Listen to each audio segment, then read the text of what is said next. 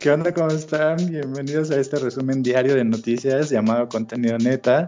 Eh, hoy es martes 5 de mayo y mi nombre es Mario Liceo Juárez. Antes de empezar con las notas del día de hoy, les voy a presentar a mi compañero. Él es el único rubio que no celebra el 5 de mayo y se llama Amango Arroyo. ¿Cómo estás, Amango? Hola Maya, ¿cómo estás? Pues bien, yo estoy aquí sentado como siempre engordando en esta pandemia, no hago ejercicio, ya debo estar ya debo empezar a hacer ejercicio porque no quiero ser un gordo obeso, todo güero, qué asco, repulsivo, sudando, pero este efectivamente no sé por qué, de hecho en mi trabajo como maestro, para los que no sepan, yo doy clases, curiosamente tampoco, o sea, yo tuve clases, ni siquiera festejaron el 5 de mayo. Para mí se supone que era un día súper importante aquí en México y pues realmente ni siquiera lo pelaron en la escuela. Eso es grave, ¿no crees, Mario? Sí, pero ¿por qué tu raza este, celebra así como tan grandiosamente el 5 de mayo? ¿Por qué como que les emociona mucho? Pues no sé, Mario, sinceramente no lo sé. A lo mejor ya ves que actualmente muchos mexicanos están yendo allá, allá a Estados Unidos y están compartiendo mucho su cultura. Hay que también pensar que los gringos como tal no tienen una cultura y realmente se están alimentando de otras culturas de otros países. Porque realmente así en historia pues son muy pobres. Entonces pues ellos tienen que estar robando días, ¿no? Festivos para poder tener ahora sí que unas festividades chidas, ¿no? Pues bueno, es una fiesta bastante rara en Estados Unidos, pero pues aquí ni siquiera sabemos qué se celebra, entonces pues vamos a dejarla pasar como si nada va. Va, está bien, me late. Oye, pues vamos a empezar con las notas del día de hoy. Ya tengo una, una nota que viene de sopitas que probablemente a ti te haga hervir la sangre o te prenda como, como cuetón, pero pues vamos a, a, ver qué es lo que sucede con tu reacción. Esta nota habla de eh, presidente diciéndole o pidiéndole a Facebook y a Twitter que rinda cuentas por lo que él llama los bots que lo atacan o las personas o las cuentas eh, de las que recibe críticas. En la, en la conferencia de prensa que da todos los días, el presidente eh, dio unas declaraciones donde amenaza con pedirle a estas dos redes sociales eh, las características de ciertos perfiles para poder ver quién está detrás de esas cuentas. Y esto lo dijo de la siguiente manera. Dijo, ese tema lo vamos a tratar aquí, en, refiriéndose a la conferencia, porque vamos a pedirle transparencia a Facebook, a Twitter y que informen sobre quiénes son sus clientes y quiénes les compran. Esto pues es muy extraño porque pues se está refiriendo a dos empresas privadas, ¿no? O sea, yo creo que el presidente no ubica que como empresas privadas, pues, o sea, debe haber alguna ley o alguna restricción que le impida al gobierno, pues, pedirle información a esa empresa. No es como si le estuviera este, pidiendo como transparencia de datos a, a alguna institución gubernamental, ¿no? Pero aparte dice otra cosa o hace otra declaración cuando dice, estamos preparando una exposición de que es un robot cómo actúa, cómo funciona, cómo opera esa red, quién la maneja, cuánto pagan y cuánto cuesta.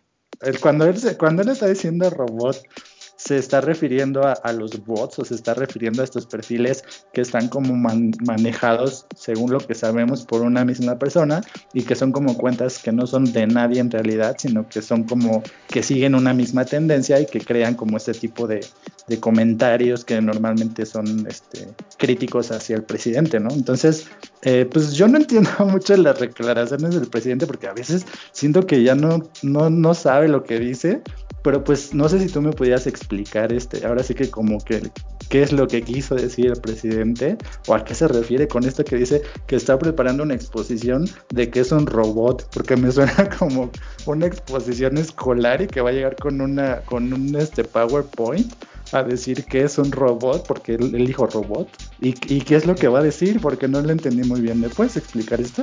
Ok, sí, mira, no es la primera vez que este López Obrador menciona esto de los bots en Twitter y en Facebook sobre todo, pero sobre todo en Twitter. Ahora sí que YouTube pues también ha tenido una campaña de anti-bots, este, han habido muchos youtubers que también los han acusado de tener bots en sus cuentas para aumentar así este masivamente sus suscriptores y sus vistas. Entonces, de De hecho, hubo un tiempo en que muchos youtubers este, bajaron en suscriptores y en vistas, por lo mismo de que YouTube había también eliminado todas estas cuentas que eran bots para que ya no estuvieran haciendo trampa o para que no estuvieran inflándose tanto este número.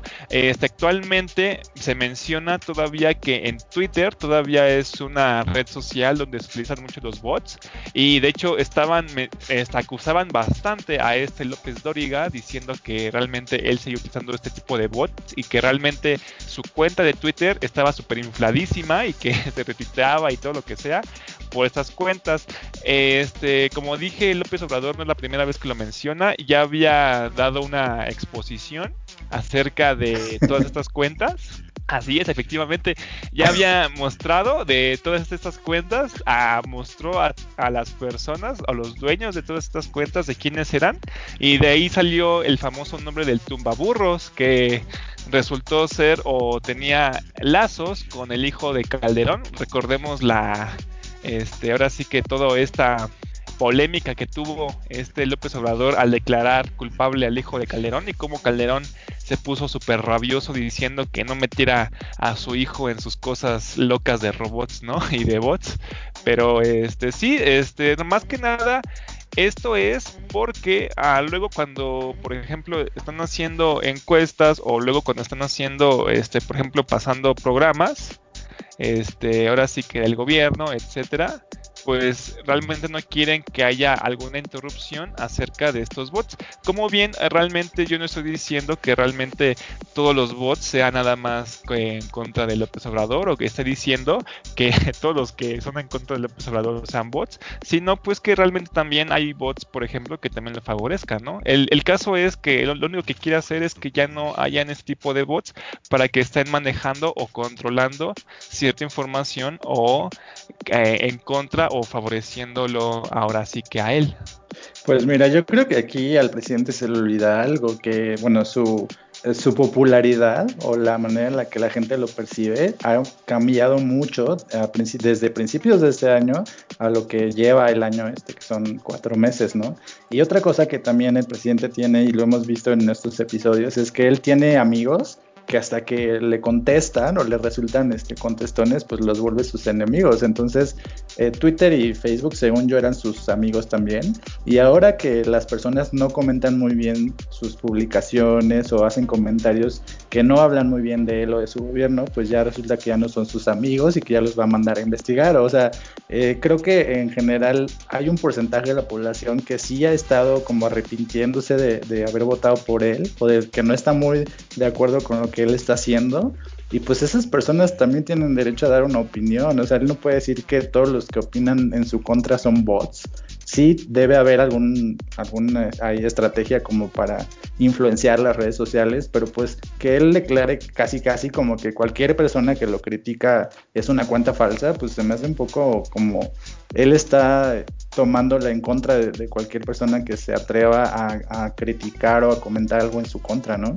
Pues sí, podría verse también de esa forma. Realmente, este, no sé, realmente yo no chequé muy bien esta noticia acerca de los bots, ni siquiera pude ver la mañanera como un mal investigador. Ay, qué tonto estoy. Pero pues sí hay que ver realmente cómo, qué, qué, qué va a mostrar en esta exposición que tú mencionas, ¿no, Mario? Y por qué es todo esto, que diga realmente cuál es el motivo de estar diciendo que quiere eliminar todas estas críticas y todos estos comentarios en redes sociales. Recordemos, como dije, que Twitter es la es la red social que más critican o más quejan de que haya bots, no nada más en contra de López Obrador, sino que en varias, así como temas o varios este, tópicos, este, realmente siempre habrá bots en todo este tipo de cosas. Entonces, pues ahora sí que el, eh, el gobierno sería como otra persona más quejándose de todo esto, pero pues sinceramente ahí sí quién sabe cómo se vea realmente esta postura ante él. Pues yo creo que se le está terminando la luna de miel. Creo que él estaba acostumbrado a como a puro este a pura palmadita en la espalda y ahora que está viendo que pues la situación, la gente no la está percibiendo como muy bonita y que pues no tiene muchas pues, cosas buenas que decir de su gobierno, pues ya le está entrando como ahora porque me están atacando cuando todo el mundo me quería, ¿no? Pero bueno, a lo mejor esta, esta exposición, este, que yo muero por ver, porque me, no sé si él va a sacar así como sus tarjetitas, si va a tener compañeros que le ayuden a exponer, porque él dijo literalmente que, que va a exponer que es un robot. Entonces, pues muero, muero por ver su exposición y por, por que, porque nos diga qué es un robot y cómo funciona. Sí, no, acá con papel bono, Así como con plumones, ¿no? Como lo hacías en la primaria, ¿no? Como de, no manches, la cartulina, ¿no? En la, noche, tengo que, tengo que exponer mañana. Se me olvidó comprar la papelería, ¿no? Su rotafolio. Pero bueno, para continuar, para continuar con, este, con noticias que tienen que ver con el presidente, pues tú tienes una nota que también tiene que ver con él. Sí, exacto. No sé si se acuerdan que el día de ayer yo estuve hablando acerca de una declaración que hizo esta Roberta Jacobson a la revista Proceso. No sé si te acuerdas, Mario, donde esta ex embajadora este, de Estados Unidos que estuvo en México este, en la época de Felipe Calderón mencionaba que eh, efectivamente Calderón eh, sabía de todos estos lazos que tenía este García Luna con el, con el narcotráfico, sobre todo con el cartel de, de Sinaloa. Bueno, este, hoy eh, el presidente López Obrador pues salió a hablar acerca de este tema. Y pues lo único que puedo decirles es que dijo que mm, en palabras de él dice acerca de abrir nosotros una investigación en contra del expresidente Calderón pues ya dijimos que tendría que ser a partir de una consulta ciudadana. Y no solo para su caso sino estamos planeando que se le pregunte a la gente, que los ciudadanos lo demanden sobre el abrir juicios a los expresidentes del periodo neoliberal como Salinas, este, Salinas eh, Cedillo, Fox y Calderón. Pero eso lo tendría que decidir la gente. también recordó que actualmente, eh, ahora sí que la Cámara de los Senadores no ha aprobado eh, la ley para que el presidente pueda ser juzgado. Actualmente todavía los presidentes como tal no pueden ser juzgados por este, delitos mayores. Entonces, este, López Obrador mencionó esto en la mañanera y pues comenzó a abrir un debate de realmente si era un tema que realmente se tenía que tratar o no con este caso de Calderón y que podía ser investigado realmente si, si realmente querían. Entonces, algo muy curioso es que dijo, si alguien tiene información, está obligado a entregarla aún siendo periodista. Esta periodista, llamada Anabel Hernández, ha hecho trabajos de investigación de primer orden. Es una mujer profesional del periodismo y valiente. Es una mujer excepcional. Entonces, si, si ella lo decide, porque también es por voluntad puede aportar esas pruebas para este caso. Ahora sí que esta reportera que se refiere, o esta periodista, Anabel Hernández, es una de las principales que estuvo ahora sí que atacando bastante al gobierno de Felipe Calderón en su sexenio, justamente en su sexenio, y realmente ella hasta escribió libros que se, que se titulaban Los cómplices del presidente y Los señores del narco. Y en ambos de estos dos libros este, mencionaba que efectivamente García Luna sí estaba este, involucrado con el narcotráfico y de hecho desde ese entonces esta periodista ya lo estaba mencionando y lo estaba acusando, ya lo estaba señalando. Entonces, pues no es algo relativamente nuevo lo que está haciendo ahora sí que Estados Unidos. Entonces, ella aparte menciona que narcotráficos como la Barbie también este, pudo eh, recabar algunos, este, algunas cosas que le dijo, porque estuvo entrevistando a varios narcos de ese entonces. Ya recordemos que la Barbie fue uno de los que fue famoso por la captura de este narco, etcétera. Y pues la Barbie mencionaba que el gobierno de este Felipe Calderón tenía así como reuniones con el narco y que Felipe Calderón era el que los encabezaba, según la Barbie. Pero esas ya son declaraciones de esta Anabel Hernández, Mario. Y pues ante todo esto que está surgiendo, este, pues ante, las entrevistas que está dando esta reportera, ante la entrevista que dio esta Roberta Jacobson y ante lo que mencionó López Obrador, yo creo que lo que más la rió fue lo de López Obrador que se metió y que empezó a decir que pues la gente decide y que los, los medios son los que deciden si realmente vamos a estar investigando o se va a estar investigando este Felipe Calderón, porque actualmente nada más investiga a García Luna. Pues luego, luego que dijo López Obrador esto, porque, ojo Mario, Felipe Calderón no reaccionó luego, luego cuando Roberta Jacobson salió a, a, culparlo. No salió cuando esta periodista Anabel Hernández también salió a, ahora sí que culparlo, salió, de hecho, luego, luego que el presidente López Obrador mencionó acerca que pues se podía investigar si la reportera eh, se decidía ahora sí que abrir el caso. Felipe Calderón no tardó ni cinco segundos en tuitear una respuesta al presidente López Obrador, ahora sí, como es costumbre. Y de hecho le, eh, le dedicó dos tweets a este López Obrador que dicen así, señor presidente, agradezco su buena intención, pero la justicia no es un asunto de consultas, sino de pruebas y de leyes. Si la fiscalía tiene pruebas de que he cometido algún delito, adelante, que proceda. Pero si no es así, no hay consulta que valga. Respete mis derechos. O enojándose y emputándose de lo que este, dijo López Obrador acerca de esa encuesta que está pidiendo la ciudadanía para ver si realmente vamos a estar ahora sí que juzgando a los expresidentes, a lo que acompañó. Y una sugerencia respetuosa. Concéntrese en la pandemia, la mayor amenaza de salud a la humanidad en un siglo y en la terrible recesión económica que viene, la peor en el México moderno. Lo necesitamos ahí. Dígale a sus estrategas que dejen de distraer a la opinión pública conmigo. ¿Cómo ves esto, Mario? Pues sí, como, como decías, pues esta periodista tiene mucho tiempo diciendo cómo los narcotraficantes de esa época pues manejaban literalmente el gobierno y que hacían lo que querían, ¿no? Y que en realidad nada más el gobierno federal seguía órdenes de ellos.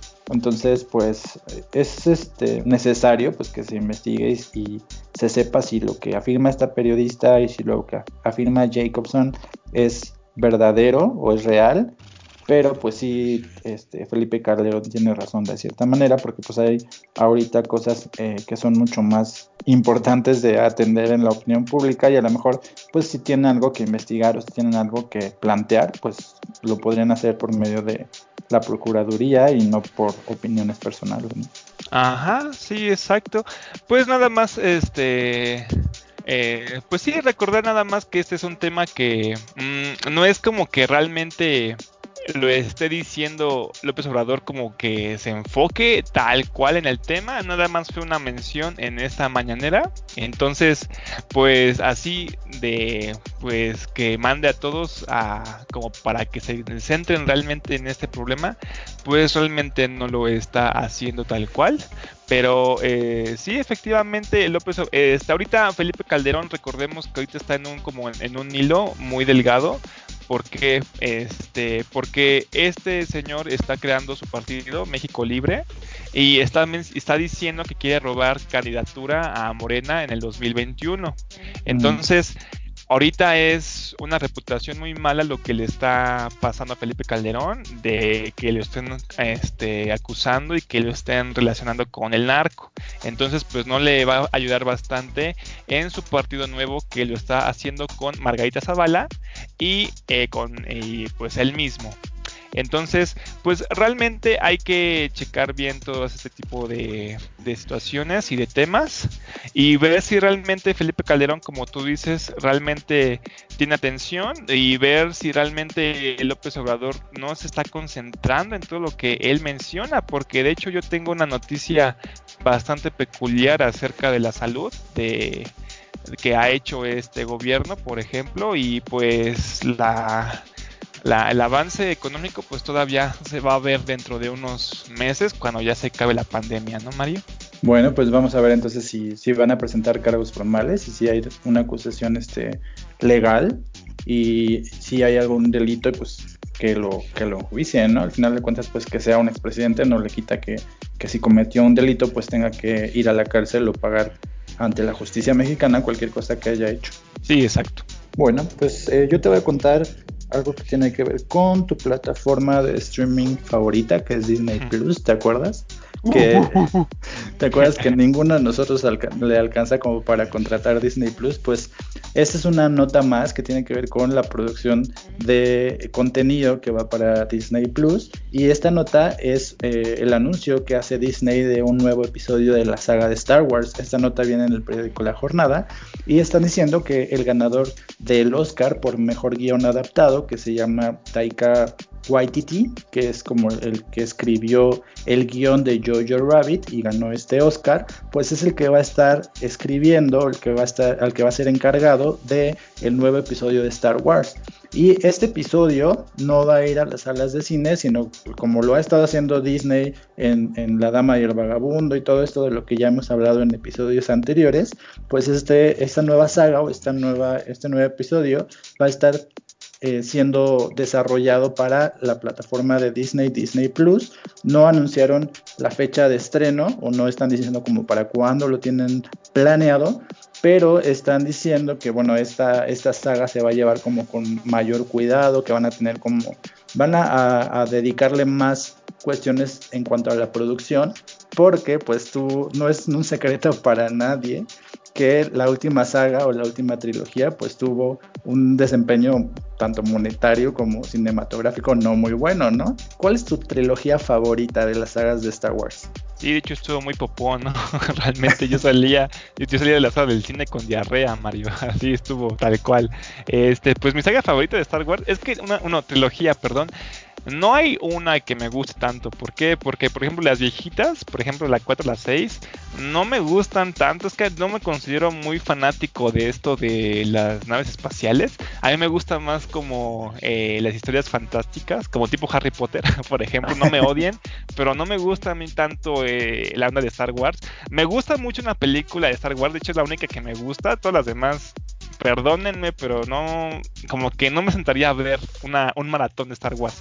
Nada más, la única que me gusta a mí en lo que me respecta es la 3, es la que más me gustó y de hecho es la única que puedo decir que, wow, la recomiendo, pero nada más. Pues bueno, mi, saga favorita, mi trilogía favorita es precisamente el capítulo 1, el capítulo 3, pero eh, cuando Disney decidió lanzar esta última trilogía, que es el capítulo 7, 8 y 9, pues realmente tuvieron como grandes pérdidas en cuanto a, dinero, porque esta saga, o específicamente, por ejemplo, el ascenso de, Skywalker, que fue eh, el más reciente, pues sí tuvo pérdidas o sí no ganó lo suficiente como para poder eh, seguir este pues haciendo estas películas. Recaudó solamente 100 100 millones de dólares en el mundo cuando pues la, la, mayoría de las películas de Star Wars estaban sobre, sobre esa cantidad. De hecho, el periódico menciona que es la, la, película con menor entradas o con menor dinero ingresado para Disney y pues después de esto se están arriesgando para poder hacer un nuevo episodio y pues ya yo diría ya paren, ¿no? O sea, ya, creo que con nueve capítulos está bien y creo que cada vez que hacen como uno nuevo, pues no sé, es, es, un poco más extraño que el anterior. Ya esta, esta nueva este, historia o esta, esta trilogía más reciente, pues sí, no es tan, no es tan fascinante. Y por ejemplo, en esta misma nota están mencionando que dentro de los proyectos que tienen planeados para Disney Plus, que tienen que ver con Star Wars, están planeando también una serie protagonizada por Evan McGregor, eh, donde va a narrar la historia de Obi-Wan Kenobi. Entonces, eso, por ejemplo, se me hace muy interesante o mucho más que un nuevo episodio de Star Wars. Y, por ejemplo, eh, de, de Mandalorian, que no sé si tú la has visto, va a tener también una segunda temporada. Entonces yo preferiría ver en el cine una película de Baby Yoda que volver a ver otro episodio más de Star Wars con estos actores que no sé de dónde lo sacan, pero la historia realmente ya es muy floja, ¿no? Sí, actualmente, de hecho, Baby Yoda se puso súper popular, se hizo muy famoso. De hecho, yo veía, salía a la calle y veía Baby Yoda en todos lados, veía Facebook y estaba siempre el Baby Yoda. Realmente tendrían que explotar de esa forma. Ahora sí que hay que verlo, porque cuando Disney este, realmente deja que realmente los creativos eh, hagan lo que quieran y que puedan realmente explotar sus mentes, salen cosas buenas, como es el, caso de esta serie. Y pues, por ejemplo, con esta película de Obi-Wan, pues a mí también me interesaría bastante, porque ese actor en particular me gusta mucho cómo actúa y pues es uno de mis favoritos, porque de hecho este actor cuando lo vi por primera vez, este, fue la película de Transpotting y luego sí me hizo muy chistoso que luego saliera como Obi-Wan, ¿no? De un papel de drogadicto salió ahora como de un mentor, entonces es algo muy curioso de este actor y pues hay que ver realmente cómo les van saliendo los proyectos. Ojalá y Disney que aprenda de este error que tuvo la trilogía, que realmente sí fue muy detestada y pues hay que ver realmente qué hacen, ¿no, Mario? Pues sí, esperamos que este nuevo episodio pues salga lo mejor que puedan. Digo, si están anunciando que tienen guionistas premiados o, guionistas que han ganado el Oscar, pues espera que sea un, buen resultado, ¿no? Pero bueno, todo este anuncio lo hicieron el día de ayer, 4 eh, de mayo, porque el 4 de mayo, si tú sabes, es el día de Star Wars, porque la frase que dicen este, los personajes de Star Wars de May the Force be with you coincide o tiene un juego de palabras ahí con con el 4 de mayo. Entonces el 4 de mayo internacionalmente es el día de Star Wars y por eso Disney aprovechó para hacer este anuncio. Ah, mira, perfecto. De hecho, creo que también escuché de una queja que tuvieron con un póster, pero eso ya lo vamos a hablar después, ¿no? Pero pues sí, hay que ver este realmente qué sucede, Mario. Pues bueno, este, yo voy a continuar con otra noticia, Mario, si no te importa. No, no me importa, adelante. Ah, bueno, está bien, es que eh, a lo mejor te enojas y dices, no, ah, pero bueno, este, pues mira Mario, tal vez, tal vez no es algo espectacular y de espacios, pero pues es para más para saber un poco más acerca de lo que ha estado pasando en la contingencia y toda esta pandemia que ha estado en México desde finales de marzo, ¿no? Esto ya se está extendiendo y yo sigo aquí en mi casa, como dije, actualmente gordo, gordo y gordo y gordo, nada más. Pues miren, este, ustedes saben que López Gatel hace conferencias todos de, de lunes a viernes eh, a las 7 de la tarde. Pues en esta ocasión, eh, López Gatel me mencionó eh, que la curva, o normalmente siempre enseña una, gráfica de cómo está yendo ahora sí que la pandemia y el, el, número de contagiados, pues acaba de mencionar que la curva se acaba de aplanar. Pero esto, dijo él, no quiere decir que exactamente se esté plana. Porque esto, porque esto querría decir que no tenemos una pandemia o una epidemia. Eso es lo que dijo este López Gatel. O sea, se aplanó, pero no está totalmente plana. O sea, nada más está diciendo que hubo una mejora bastante considerable de cómo lo teníamos antes. Una mejora cerca del 60 al 75%. Esto de acuerdo a una gráfica que mostró del sitio Your World is in that data, qué buen inglés tengo, este es normalmente la gráfica que López Gatel muestra y pues eh, muestra una evolución de los casos confirmados en diversos países del mundo como Estados Unidos, España, Alemania, Francia, Reino Unido y México, etcétera. Y el funcionario de salud sostuvo que nuestro país tuvo una duplicación inicial cada dos días durante los primeros 4 o 5 días que se alcanzaron los 100 casos. Posteriormente explicó que se presentó una inclinación muy drástica de la curva y se empezaron a tener duplicaciones cada 5 días. Ahora, él menciona, al llegar al día 40 tuvimos un cambio nuevamente y estamos teniendo estas duplicaciones cada 6 días. Es decir, se está haciendo cada vez más lenta la epidemia. Esa es la razón por la que decimos que hemos aplanado la curva. Y aparte, López Gatel también mencionó que lo que quiere decir es que comparado con lo que hubiéramos tenido si no hubiéramos hecho las intervenciones, principalmente las masivas de la Jornada Nacional de Sana Distancia, habríamos tenido mucho más casos y en una forma muy precipitada en el tiempo, agregó.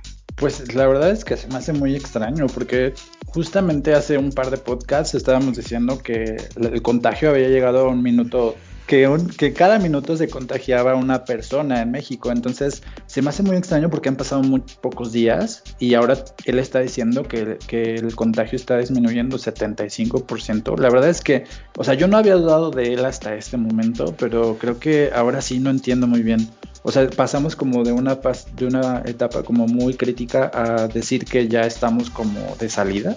No, bueno, es que es como lo menciona él, realmente no es que realmente estemos saliendo, sino que es, realmente se mejoró. Por ejemplo, actualmente está diciendo o está destacando que en la Ciudad de México, es un ejemplo, la velocidad de duplicación es cada 7 días. O sea, quiere decir que hay todavía infectados o hay muchos contagiados, pero por ejemplo, de por ejemplo, en una semana teníamos, por ejemplo, mil infectados o mil contagiados, pues ya, por ejemplo, pasa otra semana y no se va a duplicar esta cifra, sino que se mantiene más o menos constante. O tal vez no son mil contagiados y sean, por ejemplo, cinco mil. Recordemos que actualmente en México ya, ya sumamos 25 mil casos confirmados, de los cuales 6.696 están activos, ¿no? Asimismo... cuando dices sumamos, quiero, quiero pensar que tú también estás contagiado. bueno, a lo mejor sí estoy contagiado, Mario, no sabes.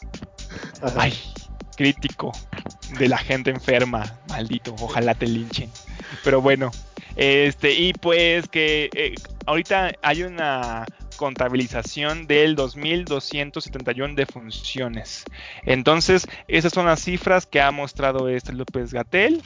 Y pues realmente mm, esto es algo bueno, no, no quiere decir realmente que esté ahora sí que acabándose la pandemia para nada, absolutamente. De hecho, recuerden que mencionó desde, desde el abril, mencionó que íbamos a llegar al pico en estos días, por el 5 al 6 de mayo.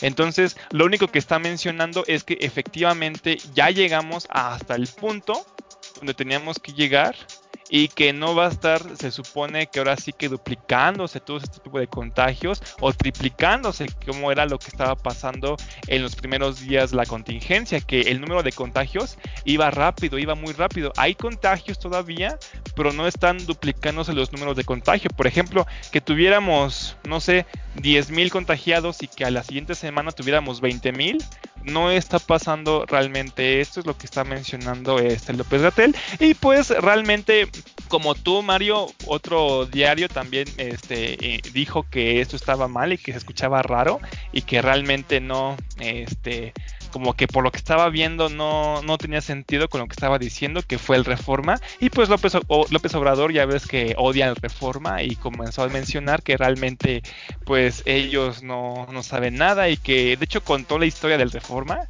que desde los, desde los 50 han estado en el poder y ya sabes, pueden ver la conferencia, estuvo muy interesante. Y de hecho hasta recordó cuando él fue a marchar de estudiante, cuando se metía esos, esas marchas de estudiantiles y todo ese tipo de cosas, recordó cuando pasaban, mencionaba a López Obrador que cuando pasaban por las oficinas de Excelsior, que le gritaban que era un, un medio, así que como podría decirse, es que, bueno, que era un, un, medio opresor, ¿no? Que está diciendo así como, no, medios opresores, o cuando pasaban por hoteles, mencionaban, esos hoteles se van a convertir en hospitales, y, menciona que actualmente, pues es lo que sí está pasando, ¿no? Entonces, pues al final terminó con un grito que decía, no estás solo, y se la dedicó a López Gatel, que estaba al lado de él, y de hecho López Gatel se sintió así muy honrado, así como de, ay, no manches, mi amigo me está alabando, me está diciendo que no estoy solo, wow, es muy bonito, y decirle, y pues López este Le dedicó unas palabras a López Gatel diciendo que no se preocupara por lo que mencionan los medios, que él confiaba en él, e, que él confiaba en él y que siguiera haciendo su trabajo como lo, ha seguido haciendo. Pues qué bueno que el presidente se acuerde cuando marchaba, porque pues ahora las, las marchas le generan como algún tipo de este, incomodidad, ¿no? Entonces, qué bueno que se acuerde cuando él estaba del otro lado y que ahora cuando le toca este, ser tolerante y accesible hacia las personas que protestan, pues no lo es. Pero bueno, entonces lo que yo entiendo es que eh, lo que dijo el subsecretario es que subimos una montañita, ¿no? Y ahora estamos como en la cima de la montaña y lo que está pasando es que estamos como caminando derechitos y en algún momento vamos a bajar, ¿no? Exacto, ahorita estamos caminando derechito, pero ahí sí no se sabe, digamos, o sea, se supone que ya cuando estamos caminando derechito, como tú dices, ya es cuando empieza a bajar. Pero ahorita lo que ha dicho nada más es que estamos, ahora sí que en la planicie, nada más. Muy bien, te entendí perfectamente bien. Ok. Gracias. Oye, y pues seguramente la siguiente nota te va a hacer muy feliz. Al contrario a, la, nota anterior que dije que te hizo revivir la sangre, esta te va a hacer muy, muy feliz y, te va a poner muy de buenas porque habla del grupo Salinas, pero habla mal de ellos. Entonces seguramente tú vas a ser muy feliz. Te voy a contar lo que pasa. El periódico Proceso, la revista Proceso, está eh, publicando una nota donde dice que hay un call center que atiende al Grupo Salinas o que es como un outsourcing del Grupo Salinas, que burló la clausura del gobierno, porque el gobierno fue a clausurarlos, el gobierno de la Ciudad de México fue a ponerles un sello de clausura y a ellos les valió gorro y hacen entrar a sus empleados por eh, el edificio que está al lado de, donde está el call center y siguen operando o siguen funcionando. Esto lo está publicando Proceso eh, gracias a la declaración o gracias al testimonio de un empleado de esta empresa que está diciendo o que publicó en sus redes sociales que a pesar de que los sellos de suspensión de actividades están en su trabajo, están en la puerta del edificio, están laborando de manera normal y que este call center es un, call center que atiende las llamadas de eh, Electra o de las empresas que tiene el Grupo Salinas. Entonces está diciendo que obviamente esto está en contra de la ley, que estos empleados eh, pues están en, en un riesgo de trabajo, están y pues esto está publicado con un video está publicado con, con este testimonio de este empleado que se llama Rodrigo Díaz. Y estas empresas de outsourcing se llaman Grupo Natch y Difusión de Servicios Administrativos SADCB. Entonces, yo creo que esto es algo normal en los call centers porque yo alguna vez este, trabajé en un call center también en la época de, de influenza y pues era normal que te hicieran ir a trabajar porque los call centers no pueden detenerse, no, no, pueden, no tienen las herramientas para hacer trabajar a la gente desde su casa. Pero al ser este grupo, este call center estar asociado con grupos Salinas, pues es así como el colmo porque ya se le dijo y se le volvió a decir a grupos Salinas que está rompiendo la ley, que no está siguiendo las indicaciones y pues no, no le importa. Inclusive pues ahora hay eh, este testimonio del empleado donde dice que los empleados recibieron una carta de la empresa firmada por el propio Ricardo Salinas Pliego, donde decía que tuvieran calma, que tuvieran higiene, que la información que les estaban proporcionando en, en unos trípticos o en unos panfletos era confiable y que, así con palabras literales del empleado, la, el COVID no es una enfermedad grave y que siguieran trabajando. Eso es lo que,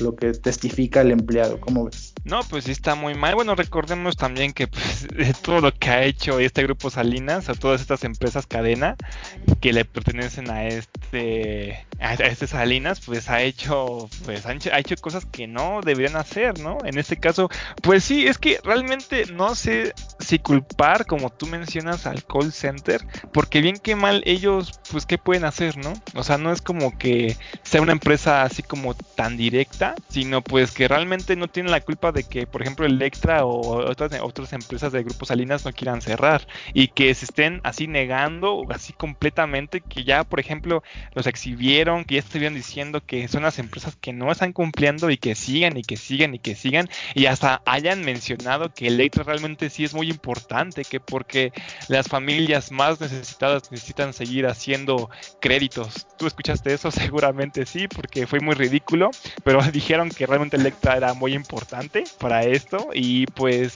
realmente yo creo que aquí voy a culpar más a Grupo Salinas. Aquí el call center sí se ve mal, pero yo creo que es una de las cosas malas que está haciendo o está logrando ahora sí que Electra y todo este Grupo Salinas, que es arrastrar ahora sí que a personas o a centros que realmente no deberían por estarlo señalando, ¿no? Pues esta es una situación incómoda porque, o sea, si tú no lo sabes o si alguien que, que nos escucha no lo sabe, un outsourcing no es en realidad la empresa, sino es una mini empresa o es una empresa chiquita que trabaja para una empresa más grande y obviamente no pertenece a esa empresa, sino como que le hace la chamba, ¿no? Es como una maquiladora. Entonces, en realidad, los empleados de este outsourcing no son empleados directos del grupo Salinas, sin embargo, pues forman parte como de su, de su planta de trabajo. Entonces, pues ahí Grupo Salinas pues, se la podría sacar de la manga y decir que en realidad no son empleados suyos. Entonces, el periódico Reforma eh, hoy, por ejemplo, está diciendo o nos está informando que el Grupo Salinas de hecho tiene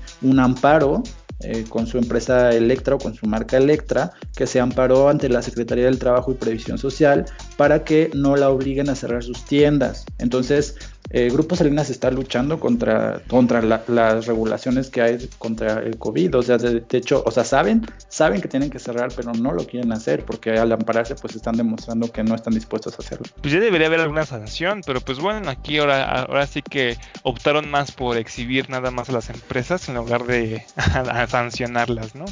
Entonces, pues no sé, Mario, pues aquí como tú mencionas es, justamente lo correcto. Ahora sí que ahorita esta, este call center no tiene nada que ver porque como tú dices, no pertenece como tal al grupo Salinas, no pertenece realmente a Electra y pues simplemente están obedeciendo, ¿no? Pues sí, pues eh, lo, lo, grave aquí es que la empresa ya estaba clausurada y los empleados siguen trabajando, o sea, sí están rompiendo doblemente la ley, ¿no? Pero bueno, la nota supongo que se actualizará en estos días y pues podremos saber si sí están siendo multados o castigados o, cuál es la consecuencia de violar esta clausura. Sí, y aparte yo siempre he visto o, tengo amigos que han trabajado en el call center también y siempre los explotan bien cabrón, ¿no? Siempre es como que uy, los mantienen ahí bien, ¿no? Manches, está, bien horrible. El ambiente de trabajo en un call center está horrible. Pero bueno, Mario, este, yo voy a decirte ya mi última nota. Hoy qué tristeza, ya se acaba el día, lo sé. Yo sé que van a extrañar nuestras voces, pero escuchen esto, aún no acaba. Pues resulta que eh, uno de los habitantes del municipio de Azochiapan, en Cuernavaca, allá en Morelos, allá en un lugar súper bonito, este, participó, uno de esos ciudadanos participó en una protesta para advertir que quemarían al hospital regional de, ese, de ese municipio si llevaban pacientes con COVID-19. O sea, la gente se puso furiosa diciendo, no, no queremos personas infectadas, son feos, son malos, apestan, no los queremos en nuestros lugares. Entonces, como a decir que si llegaban personas infectadas iban a quemar el hospital, ni nada más, fíjate esto, ¿no? Qué barbarie. Pero bueno, el caso es que eh, amenazaron al hospital, amenazaron a todos. Y pues resulta que uno de los voceros de, este, de esta manifestación este, ingresó el sábado a este hospital, a este mismo hospital que estaban mencionando que iban a quemar, ingresó el sábado con los síntomas del coronavirus. Curiosamente, irónicamente, o sea, fue el karma, le llegó. Y pues, y pues aquí sí es como de lamentarle porque tampoco era para que pasara, pero pues desgraciadamente terminó muriendo de esta enfermedad el lunes. Así confirma el subdirector de hospitales en Morelos, Balbuena Basurto. De hecho, en sus declaraciones dice, dentro de los antecedentes generales que se le piden a todos los pacientes, queda su ficha de identificación y desgraciadamente fue el taxista. Recordemos que esta persona que estoy mencionando era un taxista que estaba quejándose bastante de este hospital. Otra cosa que menciona Valbuena en una conferencia de prensa dice, es un paciente que ingresó con insuficiencia respiratoria aguda. Se le tomó la muestra, salió positivo y falleció ahora sí que hoy, mencionándolo porque la conferencia de prensa fue ayer lunes. Entonces, pues aproximadamente 150 habitantes de este municipio, este, al manifestarse en este hospital que se llama el Hospital Doctor Ángeles Ventura Neri, por si algún día quieren irlo a visitar de turistas, nada más para ver qué pasó, ¿no? Este, pues realmente ahí realmente nada más estaban advirtiendo que no quieran que lo ocupara y pues uno de los testimonios que mencionan estos hombres que estaban manifestando fue los que estamos preocupados por la salud de las familias y de todos vamos a estar vigilantes de que no suceda lo que estamos pensando. Eso fue lo que nosotros manifestamos allá. Y si de verdad hay algo, bajita la mano, estamos aquí para actuar. Si no, ¿para qué? Si no, ¿para qué vinimos? Este era más o menos lo que decían las personas que se estaban manifestando, diciendo pues que realmente pues que a ellos no les importaba realmente ahora sí que todos estos enfermos, que realmente lo más importante era cuidar a sus familias. Entonces, ahora sí que es una forma de culpar también a los médicos o a todos estos centros de medicina de que realmente si llegan ahí, por ejemplo, este, enfermos, que pues no van a tener una buena, este, ahora sí que una buena atención y que van a estar propagando ahora sí que los virus. Ahora sí que lo que mencionan es que, eh, o lo que dan a entender es que los hospitales están siendo como que los que están propagando ahora sí que la infección a los municipios. Entonces, por eso estas personas tienen mucho miedo de que en su hospital llegaran ahora sí que pacientes del COVID-19. Pues ha estado pasando mucho esto, ¿no? Que la gente está en contra de, de, de estos hospitales o está en contra de que abran secciones en el hospital para personas con COVID y al final cuántas se enferman, ¿no? Es como la quinta o sexta nota que leemos de gente que dice algo en contra de, de, médicos o de hospitales o de la estrategia contra el COVID y algo le pasa, ¿no? No es como karma covidiano. Sí, no es como la noticia que me, que me comentaste antes de empezar el podcast de un tipo que estaba también quejándose acerca de que no trajeran pacientes y que de repente lo atropelló un carro, ¿no? o sea, es como de, como que el COVID habla en serio, ¿no? Es como de, te estás quejando de mí, pues te mueres. Así entonces, que sea como Voldemort, que nadie pueda mencionar su el nombre del, virus, porque si no, te pasan cosas malas, ¿no, Mario? Sí, es como estas películas, ¿te acuerdas de, esta saga de películas donde eh, si te tenías que morir, te morías a fuerza y la muerte te encontraba? ¿Cómo se llamaba? Ah, destino final, ¿no? Ándale, o sea, esto es como edición destino final COVID, o sea, la gente que está saliendo a decir o a quejarse o a hacer cosas contra el COVID, al final se muere de COVID. Sí, no manches, es como, es, es recorroso, ¿eh? Es, es, recorroso el virus, o sea, es como, como tú dices, ¿no? Es un destino final versión mexicana 2020, ¿no? El virus viene por ti, cuidado. sí, sí así es, caramba. Pero ¿sabes quién no es rencoroso y, quién nunca va a venir por ti a, hacerte nada malo? Eduardo Tatum. ¿Cómo adivinaste que es Eduardo Tatum? Tú sabes que el, final del podcast siempre es para hablar de Eduardo Tatum. Y pues en esta ocasión estamos escuchando tu canción favorita que se llama Nurano. Y que si a ustedes como a, a Mango les gusta mucho esta canción llamada Nurano, pues pueden ir a las plataformas como Apple Music y Spotify para descargar esta u otras canciones que forman parte de los EPs que tiene Eduardo Tatum para poder disfrutarla en la comodidad de su casa. Sí, así es. Al parecer martes ya se transformó en el día del ano, entonces pues nada más por eso sé que es martes, porque Mario me menciona que es Nurano. Entonces pues este, es bueno, es muy importante este, que lo sigan chicos para que lo apoyen, tanto talento que hay y pues hay que apoyarlos para que realmente sigan sus sueños, ¿no? Y que puedan vivir de esto. También recuerden seguirnos en Facebook, eh, siempre estamos actualizando con muchas noticias bastante fresquecitas del momento, aparte de las notas que decimos aquí en el podcast. De igual forma van a poder encontrar también en Facebook enlaces que, que te lleven a la página y también a las entrevistas que normalmente yo hago, ¿no es así, Mario? Así es, y pues ya está arreglada la entrevista con Eduardo Tatum, entonces ya pueden conocer la voz de Eduardo Tatum y preguntar o escuchar más bien las preguntas que le va a hacer a Mango y en Spotify eh, checar el, el, podcast o el episodio específico donde va a entrevistar a Eduardo Tatum para que puedan conocer más, un poco más de su historia. Sí, exacto, va a ser en la sección de entrevistas exclusivas de contenido neta. Oye, pues te dejo para que hagas tu lista de preguntas que le vas a hacer a Eduardo Tatum y pues mañana nos cuentas qué le vas a preguntar. Perfecto, Mario. Entonces yo aquí te dejo y yo me voy a bañar porque estoy bien cerdo. Muy bien, ya no te rapes este más de lo que ya estás, porque pues es parte de la pandemia, pero si te rapas un poquito más vas a quedar pelón. Ah, ya estoy pelón, Mario, ya me quedé calvo, ya, por eso me rapé, porque no tengo pelo, pero bueno. Muy bien, pues vete a bañar y nos vemos en el episodio de mañana. Bueno, Mario, nos vemos, cuídate, bye. Bye.